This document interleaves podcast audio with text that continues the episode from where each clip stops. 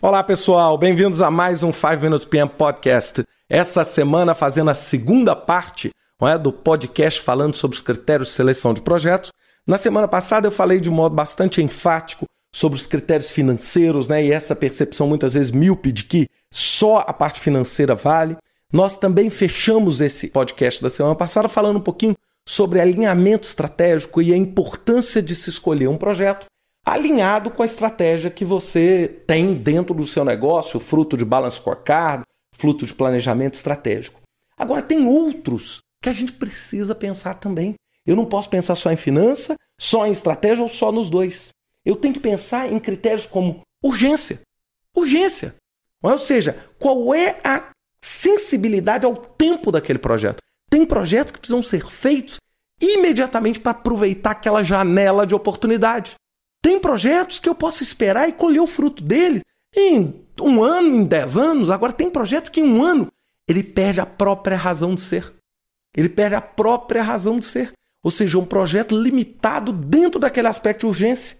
Segundo, a, o stakeholder e o consumidor, né, a parte interessada do consumidor, qual é o commitment, o comprometimento dessas pessoas?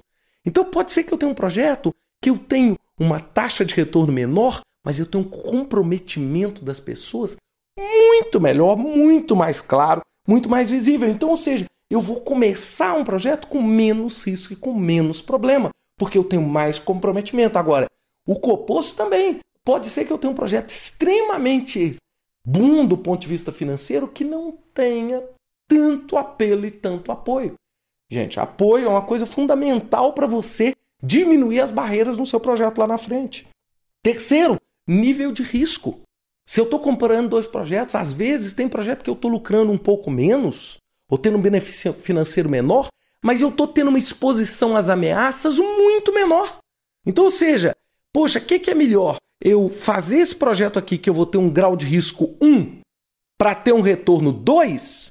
Ou é melhor eu ter aquele risco 10 para ter um retorno 3? Ou seja, até onde vale a pena? Então, isso é um critério que a gente vai precisar para escolher dentro do nosso pacote. O conhecimento da tecnologia, muito projeto envolve e precisa de mais de tecnologia, então eu preciso entender o seguinte: até quando eu domino e consigo acompanhar aquela tecnologia? É aquela tecnologia. Eu, eu li um artigo recentemente na revista The Economist que eu achei fantástico, falando o seguinte: como a gente sempre busca produtos de ultimíssima geração, né? produtos é, impecáveis na, na, mais alta tecnologia, sendo que a grande massa ainda de consumo é de produtos o que normais, normais, não é? Não são esses produtos de altíssima tecnologia. Então, muitas vezes, você tendo domínio da tecnologia, você vai mais rápido. Ou até mesmo tendo domínio da inovação da tecnologia, você vai mais rápido ainda. Outro critério importante: recursos humanos. Qual é a motivação que você tem dentro da sua equipe para fazer aquele projeto? Aí você vai falar, mas poxa, por que eu preciso saber da motivação? Porque, mais uma vez, são as pessoas que conduzem o resultado. Não é máquina. Não é máquina. Então, o que eu preciso fazer? Preciso ver. As pessoas estão mais motivadas com qual projeto? Qual projeto as pessoas estão apostando mais? Estão querendo mais? Segundo característica dentro do recurso humano, o conhecimento que a sua equipe tem daquele projeto. Então, por exemplo, tem projetos onde a sua equipe tem um domínio de conhecimento maior. Tem projetos onde ela vai ter uma dificuldade.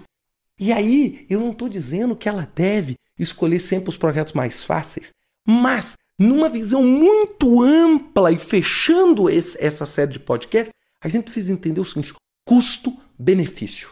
Só que nós não vamos falar de custo como custo financeiro. Custo é o nível de esforço que eu tenho para fazer aquilo. Isso é o risco, o apoio que eu tenho, o prazo que eu vou ter. Os projetos é mais curto mais longo, então eu vou ter menos risco em projetos talvez mais curtos por causa de riscos de vindo de fora dentro do meu projeto, para o meu projeto. O alinhamento estratégico, isso tudo vai formar uma cesta, uma cesta de critérios. E esta cesta vai ser priorizada baseada em pesos, onde eu vou dizer o seguinte: opa, a urgência é importante, mas ela é menos importante do que o nível de risco. Ou ela é menos importante do que o EVA, o Economic Value Added, ou o EBITDA, ou qualquer indicador financeiro. E isso vai depender de cada pessoa. Por isso que não existe um pacotinho pronto. Aliás, todo mundo adora isso, não né? um pacotinho pronto que o cara vai lá, aperta um botão e está instalado. Cada empresa que eu trabalho é um caso diferente, é uma conta diferente, é uma matemática diferente, é um critério diferente. Agora, sempre, qualquer implementação decente de ferramentas de gestão de portfólio, ela é obrigatoriamente multicritério. Sabe? Não existe um critério, cara. Não existe um único critério que vai ser o critério universal para você escolher entre A ou B. Qualquer teoria da decisão ela é baseada em mais de um conjunto. Então, só nessa brincadeira aqui, eu cheguei a falar para vocês coisa como 10, 12, e vocês mesmo com a criatividade de vocês, coloquem aí nos comentários. Nós podemos ter muito mais, nós podemos ter 30. Agora, é claro, cuidado também para você não criar um processo onde você tem 5 mil critérios. Aí, cara, também você não vai conseguir chegar em nada. É? Chegar em nada. Então você pode avaliar dentro daqueles conceitos do PMBOK ali, você pode avaliar também dentro dos conceitos de marketing, aí você pode criar critérios de imagem e aqueles que você não consegue precificar, quantificar, você usa rating, você usa escala. Você usa escala, como a escala do SAT, que vai de um nono a nove. Um nono muito menos importante, até nove muito mais importante. E você cria um processo multicritério. Eu pretendo até escrever um artigo esse ano sobre isso. Então, ou seja, vamos abrir a nossa cabeça agora, quando a gente tiver que fazer uma escolha, para a gente não fazer aquela escolha míope, avaliando só e somente só o aspecto financeiro. Vamos avaliar mais global e isso nós vamos conseguir gerar uma cesta de projetos muito mais eficiente para atingir os objetivos estratégicos das nossas organizações. Espero que vocês tenham gostado desses dois podcasts. Um grande abraço para vocês e até semana que vem com mais um 5 Minutes PM Podcast. Até lá!